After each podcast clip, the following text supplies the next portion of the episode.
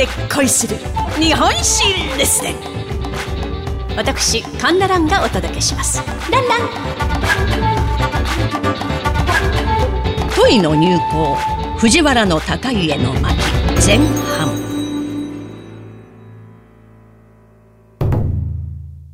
寛仁3年1019年平安時代に起こりましたトイの入港これはトイと言われました女神族。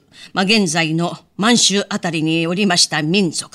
この民族に対馬、壱岐、北九州を襲撃され、日本が侵略されかけた大きな大きな事件です。この極悪非道な問いたちに完全と立ち向かい、見事なる武術、先日、そして大和魂でもって賊を追っ払い、この日本国を守り抜いたのが今回の主人公藤原の高家。え、誰それ？え？藤原ってあの平安の世に映画を極めた貴族の藤原？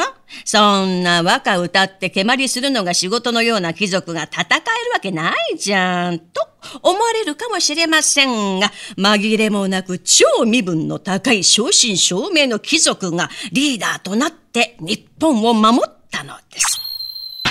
この高い家、天元2年979年、藤原北家、摂政関白内大臣、後に中野関白と言われました藤原道隆の四男として生まれます。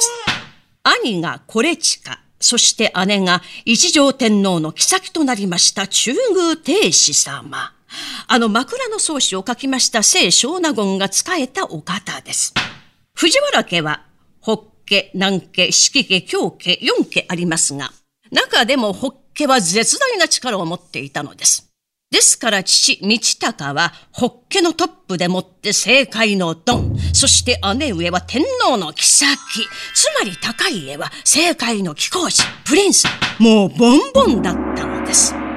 幼い頃より武芸に優れていたようで、父、道隆の引き立てよろしく、武官としてどんどんどんどん出世していきます。そんな高家でしたが、佐賀なものという異名を取っていたのです。さがな者とは乱暴者、荒くれ者といった意味。まあ、藤原氏の祖といえば、中富の鎌足です。一種の変で蘇我氏を暗殺した人です。その鎌足の激しさ、その DNA が何百年か経て高家の中に蘇ったのかもしれません。枕草子の中にも書かれておりますが、力があって、一族皆才能があってて、美しくて、雅で、誰もが羨むような中野関白家。そんな中野関白家に暗雲が立ち込めてきたのです。高家16歳の時、時の権力者でありました父道隆が病で亡くなってしまったのです。その後、叔父の道金が関白を継ぎましたがすぐに死去。不運は続くもので、藤原北家の人々が3ヶ月の間に続々と死んでいったのです。まあ、こうして後継者候補に残りましたのが、高家の兄、コレチカと、亡くなった父、道隆の弟で、コレチカの叔父にあたります、あの、道長だったのです。さあ、ここから後継者の座をめぐっての叔父と甥の壮絶なバトルが勃発。道長のバックには、まあ、コレチカのおばにあたりまして、一条天皇の母親であります、戦士がつき、コレチカのバックには弟の高家がつく。まあ、両陣営拮抗する戦いを見せておりましたが、ある日のこと、戦士が息子の一条天皇のところにやってまいりまして、わらわは、そなたの妻、亭主はスカン。その弟、高家もスカン。これかはもっとスカン。誰もが羨む雅な中野関白家は皆スカンのじゃ。いいですか？道長。道長を取り立てるのじゃ。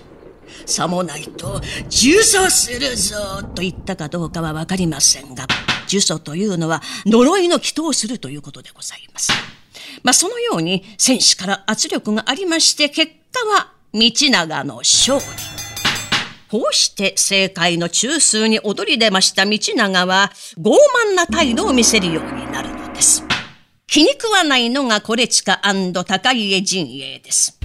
ある日のこと高家の部下たちと道長の部下たちが大通りで乱闘となり高家陣営が道長の部下を殺害するという事件が起こったのですこれを知りました道長くっそ疎ましい奴らめ。これつか高家。目の上の単行部いや癌を何とかして取り除かなければ。そこに起こりましたのが超徳の変。兄コレチカには好きな女性がおりまして、夜な夜なその彼女の家に通っていたのです。ところが、出家をしておりました火山法王もその彼女の家に通っていたのです。これを知りました。コレチカは大激怒。高家の、あの色ボケクソ坊主め。兄上、ここは私に任せてください。と。御年18になります。血気盛んな武勇優れし高家もう誰も彼を止めることはできません。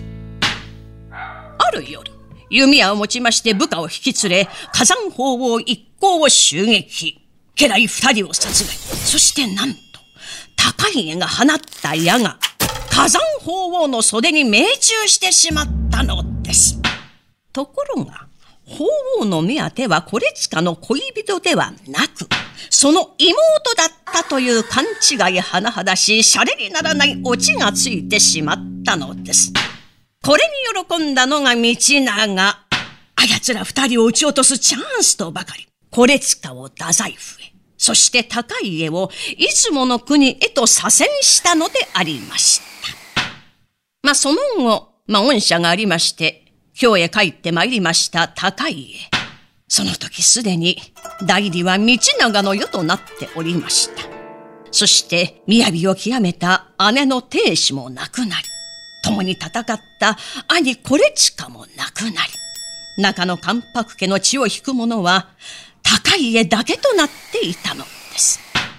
さてそうこうするうち、昭和元年1012年、目の病にかかりました高家は、太宰府に腕のいい医者がいると聞きまして、太宰の権の措置に志願。太宰府へ向かうこととなったのです。さあ、その数年後、トイという蛮族が対馬、壱岐、北九州に襲いかかってくるというトイの入港が起こったのです。さあ、これに藤原の高家はどう立ち向かったのか気になるところではございますがそれは後半に申し上げることといたしまして今回は「問いの入港藤原の高家の巻」前半これをもって読み終わりといたします